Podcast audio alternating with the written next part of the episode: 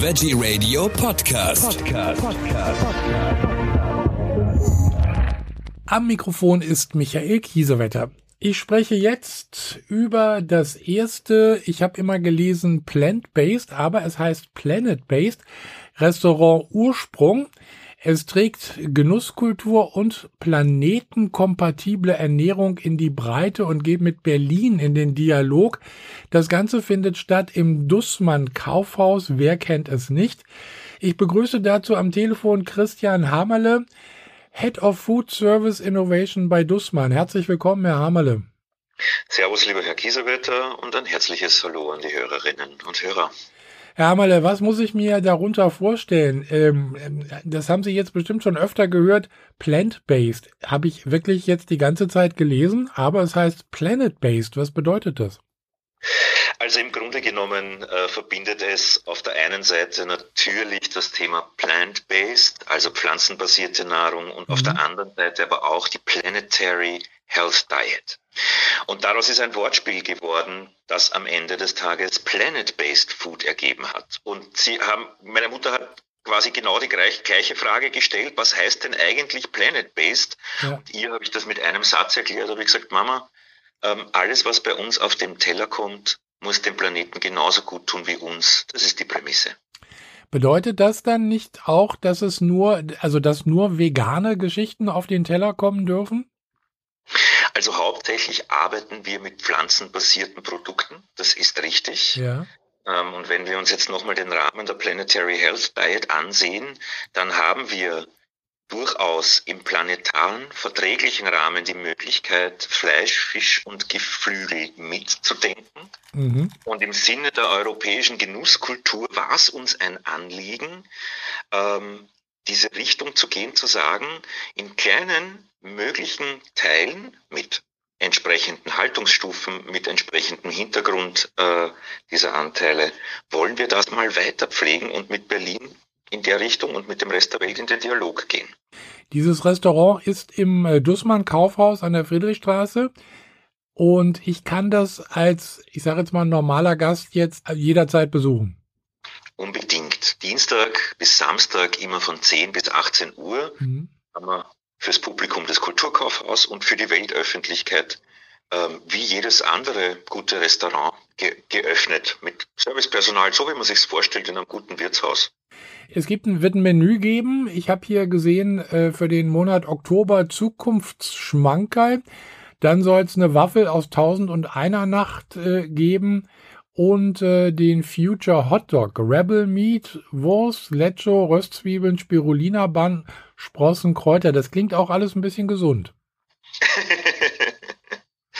ähm, ja, also Tatsächlich ist es so, dass wir mit der Ökotrophologie zusammenarbeiten, mit unterschiedlichen wissenschaftlichen Institutionen, Institutionen zusammenarbeiten, weil wir beim Essen und Trinken, glaube ich, nicht nur im Klimawandel einen großen Hebel haben, sondern auch im Thema Gesundheit einen großen Hebel haben. Und es war uns natürlich ein Anliegen, etwas Schmackhaftes auf den Teller zu bringen, das auch quasi dem Körper so richtig gut tut, ja. Dann habe ich hier ein Wochengericht, was der Acker hergibt. Das ist äh, äh, zum besonders kleinen Preis ohne Fleisch. Also das wäre jetzt äh, eine ganze vegane Geschichte. Und 80 Prozent der Karte mhm. sind tatsächlich pflanzenbasiert, okay. vegan, wie Sie sagen. Ja. Und nur 20 Prozent ähm, im Rahmen je, je nachdem Fisch, Geflügel oder Fleischgericht. Aber alles, was planet-based ist sozusagen und kein Symbol eines Hühnchens oder eines Rinds oder eines Fisches hat, mhm. ist dann automatisch vegan. Automatisch vegan. Äh, diese äh, gesunde Geschichte, also Ökotrophologen haben wir ja auch öfter im Programm. Äh, man kann sehr viel machen mit Ernährung, auch mit Nahrungsergänzungsmitteln, der ein oder andere. Äh, passt das bei Ihnen äh, auch so gut rein ins Konzept? Auf alle Fälle. Ähm, darüber hinaus, ähm, weil wir jetzt äh, über Planetary Health und über äh, das Thema Genusskultur gesprochen haben, steht, ja. Sie haben erwähnt, ja auch Zukunftsschmankerl ja. auf der Karte.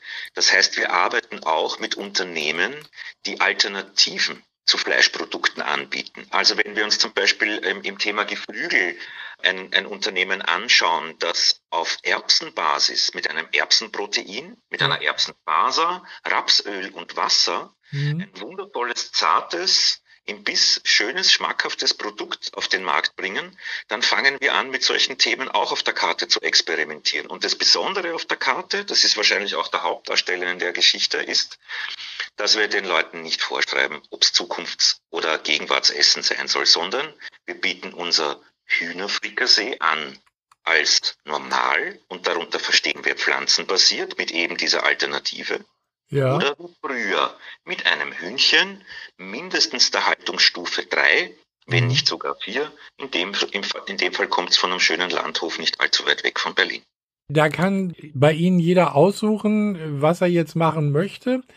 Tippen Sie darauf, dass äh, viele mal ausprobieren werden? Wir wollen tatsächlich jedes Monat ein klassisches Hausmannskostgericht, mhm. so wie wir es kennen. Ja. Da glaube ich schon ein bisschen äh, verraten, was es dann im November geben wird. Gerne. Dann schauen wir uns den Königsberger Klops an und ja. machen daraus einen Königsberger Zukunftsklops, ähm, der auch rein pflanzlich, äh, ähm, aber von bisher ähnlich wie der klassische äh, Königsberger Klops sein wird. Und immer das Gericht, das mehr bestellt wird auf der Karte, kommt am nächsten Monat dann fix auf die Karte. Also theoretisch könnte es sein, dass Berlin und der Rest der Welt in zwölf Monaten, mhm. wir beide uns auch vielleicht wieder treffen, ja. nur Fleischgerichte äh, bestellt wurden. Ich habe aber ganz bewusst, bewusst gesagt, wir wollen da ganz transparent rangehen, um zu mhm. schauen, wie weit ist denn die Bevölkerung im Thema Hausmannskost? Wie weit ist denn die breite Masse der Menschen, was das Thema Zukunft der Ernährung betrifft? Wie kam es überhaupt zu der Idee, das durchzuführen? Aber wir haben nicht so viel Zeit. Ich versuche es ganz kurz zu fassen. Das hat tatsächlich schon vor zehn Jahren begonnen. Also ich bin ein, ein, ein Kind der Gastronomie. Sie hören ja auch, äh, ähm, dass ich e-, eher so einen österreichischen Dialekt habe. Ach ja, Wien, ein bisschen, in ja. Wien, genau. Ich bin, bin in Wien geboren und aufgewachsen, mhm. da auch Hotelfachschule gemacht. Ich kürze das jetzt ab und komme äh, ähm, da jetzt schon auf meine letzten zehn Jahre. Also ich bin vor knapp zwölf Jahren nach Deutschland gekommen und ja. dann äh, drei Jahre in Hamburg gewesen. Und dann hat mich Sarah Wiener nach Berlin geholt. Da habe ich ein sehr tiefgehendes, also man mag von der Sarah halten, was man will. Ich finde, sie ist eine fabelhafte Mentorin für mich und wir können alle viel von ihr lernen, wenn es um den Umgang mit Agrarkultur geht. Ich habe in der Zeit, wo ich mit Sarah Wiener zusammengearbeitet habe, mein ökologisch-moralisches Verständnis bekommen, dass die Ressourcen nicht unerschöpflich sind. Und das hat mich zutiefst bewegt über ein halbes Jahrzehnt und hatte aber noch nicht wirklich den Schlüssel dafür, äh, wie ich ein Teil einer ja, ich sage mal, eines Movements werden kann, wie ich Teil dessen werden kann, dass wir mit Ernährung, und wir haben den größten Hebel im Klimawandel mit, mit, mit dem Thema Ernährung, das ist, steht außer Zweifel, wie ich da aufsetzen kann. Dann kamen noch ein paar andere Themen dazu, wie zum Beispiel Digitalisierung. Wenn ich auf der Wertschöpfungskette einen Koch habe, der drei, vier Stunden am Tag Inventuren machen muss, dann ist das heute nicht mehr wirtschaftlich und es bringt auch schöpferisch nicht viel. Weil bei den meisten Köchen, und die lieben Köche und Köchinnen mögen mir verzeihen, scheitert es an der Zeit, sich auch kreativ mit pflanzlichen Produkten und alternativen Produkten auseinanderzusetzen. Die haben mittlerweile so viel Administration zu machen, dass wir da wieder mehr Zeit geschaffen haben. Und jetzt den Sprung in die Gegenwart.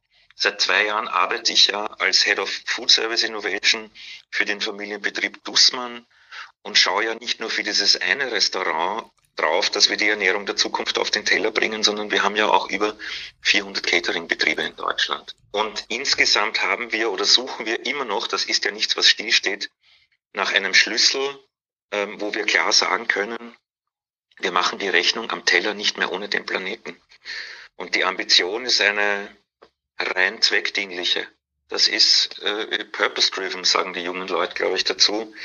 Ähm, wir wollen im Thema Ernährung ja, einen Ökosystemwandel herstellen, weil ich glaube, Sie und ich und alle Hörerinnen und Hörer wissen, dass wir so nicht mehr weitermachen können. Das war jetzt ein wunderbares Schlusswort. Dem ist auch nichts mehr hinzuzufügen. Jetzt kann man nur noch sagen, viel Erfolg für diese, diese neue Art von Gastronomie, nenne ich es jetzt einfach mal. Christian Hammerle, ich bedanke mich bei Ihnen und äh, wünsche viel Erfolg für die Zukunft und äh, ja, Vielleicht hören wir uns dann nach einem Jahr wieder. Entweder haben wir dann nur Fleisch auf der Karte oder nur, oder nur vegane Sachen. Kiesewetter, vielen lieben Dank für das Danke Interview, Ihnen. für die Zeit. Schönen Tag noch. Für Sie auch. Dankeschön.